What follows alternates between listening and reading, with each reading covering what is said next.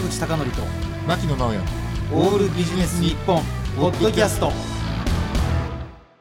坂口孝則と牧野直哉のオールビジネス日本。今日のテーマは80年代のサントラ。なるほど。と。いうことでございまして、まあ、前来回ましたね。うん。うん。4月もねあの私のそのこよなく愛する80年代の洋楽についてお話ししたんですけど、うん。まあ、基本的にその洋楽の曲の情報っていうのは例えばビルボードとかね。うん。なんか今ねなくなっちゃったみたいなんですけど当時ねキャッシュボックスっていうチャートもあってですね。はい。でそういうチャートを追いかけながらそのアーティストの曲聴いてで気に入ったアーティストのアルバム買ったりっていうこともやっててね、うん。でそういうふうに、まあ、知ってったのが例えばマイケル・ジャクソンとか、はい。プリンスとかね。うん。あとマドンナとか、うん。そういうアーティストを私が知るきっかけになった、えーそういった流れとあとねもう一つね印象に残っているのがサウンドトラックサントラですか？サントラサントラ。で、あのーサウンドトラックっていうのはもうもちろんそのもっと昔から1950年代とか60年代かあったんですけど一つ私がこの特徴として言えるのは70年代の後半からねあのー映画に全く出てない人が曲を提供するようになったなっていうのがあうん。って。どこに流れたんだみたいなね。そうそうそうそうそうそう、そういうのがで出てきてですねまあ今ではねその映画に限らずそれこそあのテレビ番組とかあとゲームとかでも制作されるじゃないですか、うん。だからまあそれのなんか走りというかそれがやっぱりこう1980年代なのかなと思ってるんですけれども、うんちなみに坂口さんって何かこう印象に残っている、まあ映画じゃなくてもいいですテレビとかえっ、とゲームとかでもいいんですけどサントラのアルバムあります？じゃあなくてよかったら、やっぱりドラゴンクエストでしょうね。あなるほどなるほどまあ、杉山浩一、タイガースの流れで。そうですよね。ねえあのーねあのー東京オリンピックの入場行進でもね、あれ使われましたもんね。ありましたね。うん、で、あのーそのサウンドトラックでね、まずね、ちょっと私がこう、印象に残った、あのーすごく思い出深いサントラがありますんで、えっとまずお聞きいただきたいと思いますが、映画「トップガン」からですあね、来ましたね。はい、ケニー・ロギンスで「デリンジャーゾーン」。お送りした曲は映画「トップガン」のサントラでケニー・ロギンスの「デリンジャーゾーン」でした。でね坂口さん、はいトップガンはねやっぱりねトム・クルーズがかっこいいんですよ。ねえ。しかもまだ現役で新作も出すという。坂口さんちなみに「トップガン」ってご覧になってもちろんりましたあの映画の中で当時ね私高校生だったんですけど何が流行ったかっていうと当然曲とかも聴いてたんですけどみんなねあの同級生みんなほぼみんなが、えー、と MA1 っていうフライトジャケットを着てうん。白い T シャツを着てうん。リーバイスの501とかを履いてたわけですよみんながね。わかりますよ。そうそうそうそう。で、そういうのをこう真似しながら、私すごくね、印象に残っている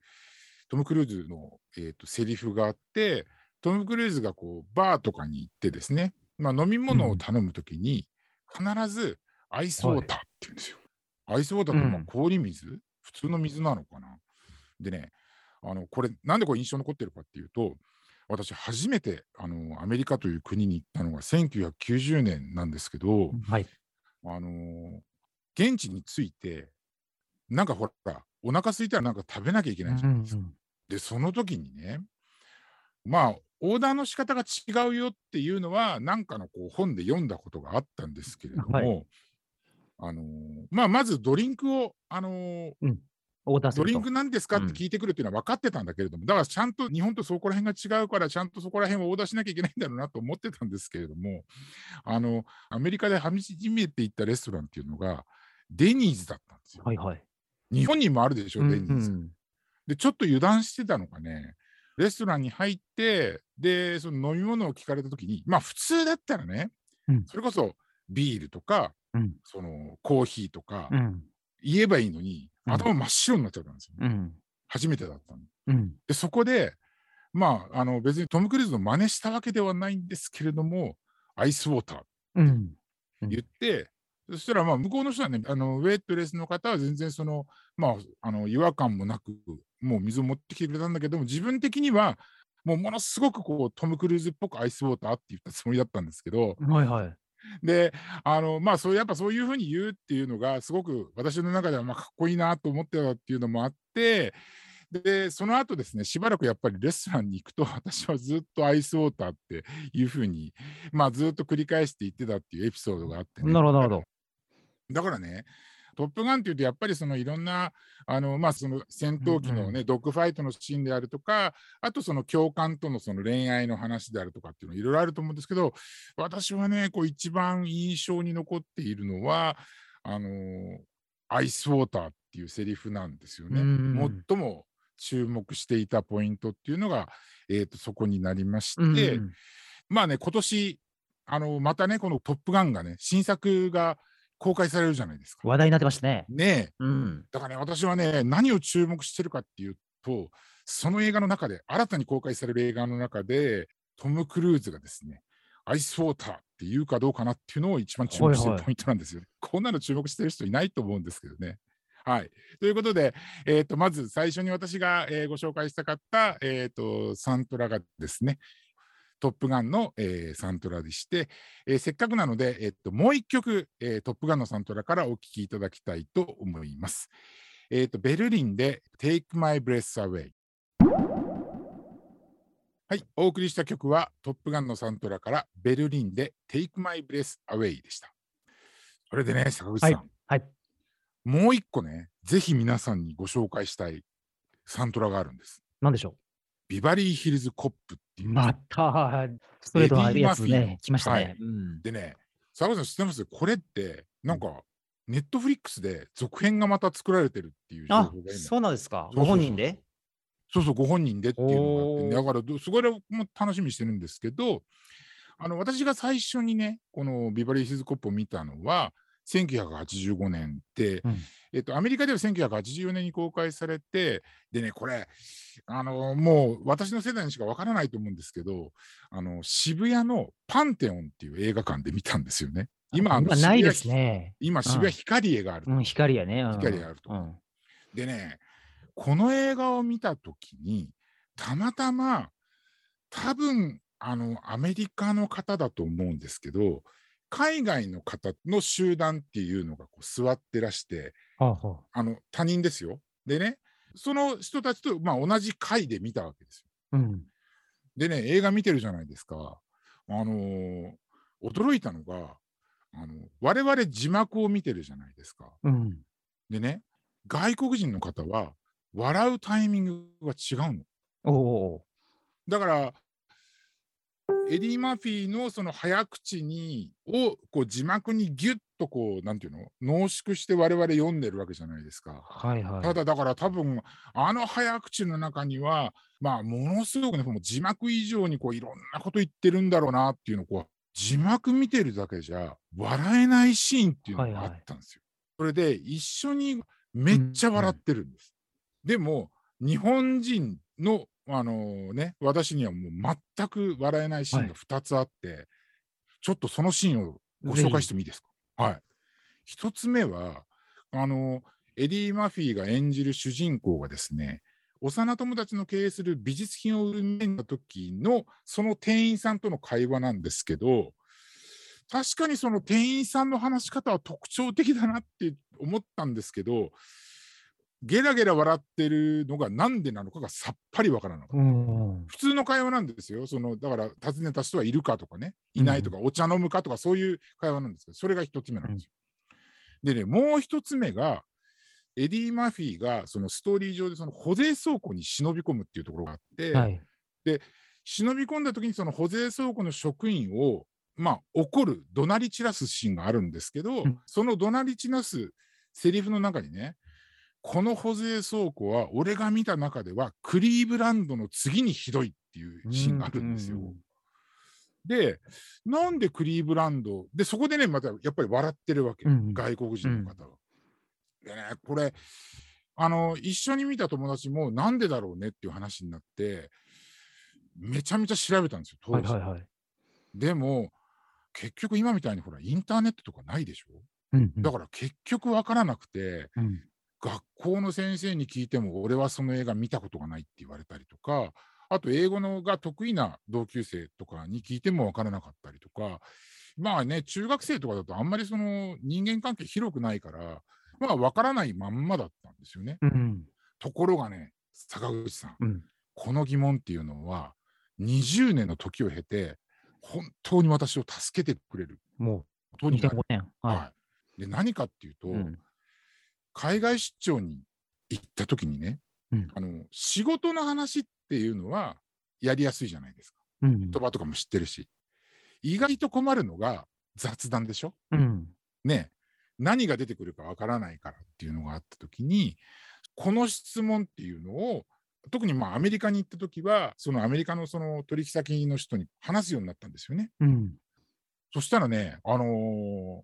世代が近い人っていうのはやっぱりビバリーヒルズコップとかっていうのを見てて、ああ、ああ、ああって言ってくれたりとか、あと、昔見たんだけど、あの、覚えてない人は、なんか見直して回答くれたりとかほうほう。なるほど、なるほど。あったんですよ。で、最初のね、その、店員さんとの会話ってあるでしょ、はいあれっていうのは、あそうなのか、まあ言われてみればそうかなと思うんですけど、ものすごく誇張したおねえ言葉だったんですよ。なるほどね。そうまあ、要するにハイコンテキストな、ね、そうそうそうそうそう話だったのね。そう、んで、まあ日本でも今もうテレビでね、そのおねえ言葉を使ってご活躍されてるタレントさんとかいらっしゃいますけど、やっぱりその1980年代の中盤っていうその時代背景から考えると、まあおねえ言葉を使うっていうこともそうなんだけれども、あのね、ものすごく誇張してるんですって、それが。うんうんだからそれですごくおかしかったんだよっていうのを教えてもらったのと、あともう一つね、そのクリーブランドの話なんですけど、まあ、あのクリーブランドっていう都市は、その、あれ、オハイオ州の州都でしたっけ？ね、はい確か。はい。で、1960年代ぐらいからですね、その市の経済を支えていた、いわゆるその重工業っていうのが衰退して、で、その市の地位っていうのもなんかその低下しているところの中で、やっぱりその魅力が薄い時期だったんじゃないのかなっていうのを説明してくれたんですよね、皆さなんるね。ほどね。俺、私行ったことありますけどね。あ、私も行ったことあるまあひ。どいとこだったかな。いやいや、そうそうそうそう。うん。でね、うんあの結構ね、皆さんが使った単語っていうのが、そのオールドファッションっていう言葉を使われてて、まあ、古風なっていうね、意味もあるんだけど、旧式とか流行遅れみたいな、そういった表現があってね。で、まあそういうもんなのかと思って、で、その後に、あの私も坂口さんと一緒で、クリーブランドに行く機会があったんですけど、全然そんな風に感じなかったんですよ、クリーブランドって。まあ他の都市と比べてなんか遜色あるかというと全然なかったんですけどそれでねよくあの日本でもほら住みやすい都市とかっていうそういうアンケートあるでしょ？はい。でそういうのでどうだったんだろうって見たらあのー1980年代の中盤っていうのはそういうオールドファッションだったとかもしれないんだけど、2005年のね「エコノミスト」っていう雑誌の調査では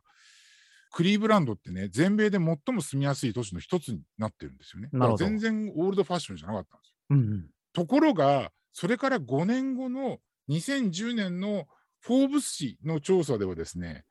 これちょっと本当に、うんあのその記事の紹介そのまま読むと、うん2010年ね、えー、と全米で最も惨めな都市っていうのに挙げられてるんですよ。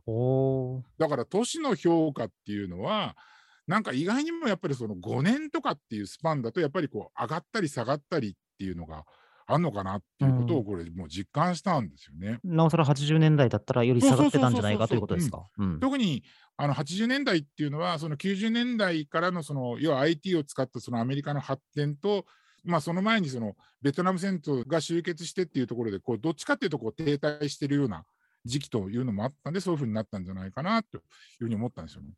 だからねこのビバリーヒルズコップのその店員さんとの掛け合いとそのクリーブランドっていうのはこれちなみにあのえっと、何社の取引先の担当者も全部に同じ話したんですけど皆さんやっぱり同じような回答でうん。結構ねでやっぱりすごく映画としてその一般化してたんだなっていうのはその場では分からないんだけど見直してくれて後かでメールでねこうだよっていうふうに連絡してくれた人もあの何人もいたので2005年っていうのはどうでしょう？だからね、ネットフリックスとかあんまり流行ってなかったから、レンタル DVD なのかしら？そうそう DVD レンタルとかあとね持ってるっていう人もいましたビデオとかでね。なるほど。うん、だからそういうので見られたんじゃないかなというふうに思います。ということで、えーとビバリーヒルズコップのサントラからもですね、えー、と一曲お送りしたいと思います。えー、ともうすでにもうこの世を去られてしまって本当に残念なんですけれども、えー、とグレーンフライで The Heat is On。お送りした曲はグレーンフライで The Heat is On でした。まあこうやってですね、まあサントラっていうのはね、あの実はこれサントラっていうテーマにしたときに、もうものすごくたくさんサントラっていうことで話せるネタがあるなと思ったんですけど、まあ最もなんていうのかなエピソードも含めて印象的だった2つをご紹介しましたということで、今日のテーマは80年代のサントラ。でした。坂口孝則と牧野直哉のオールビジネス日本ポッドキャスト。今回はここまで。次回もお楽しみに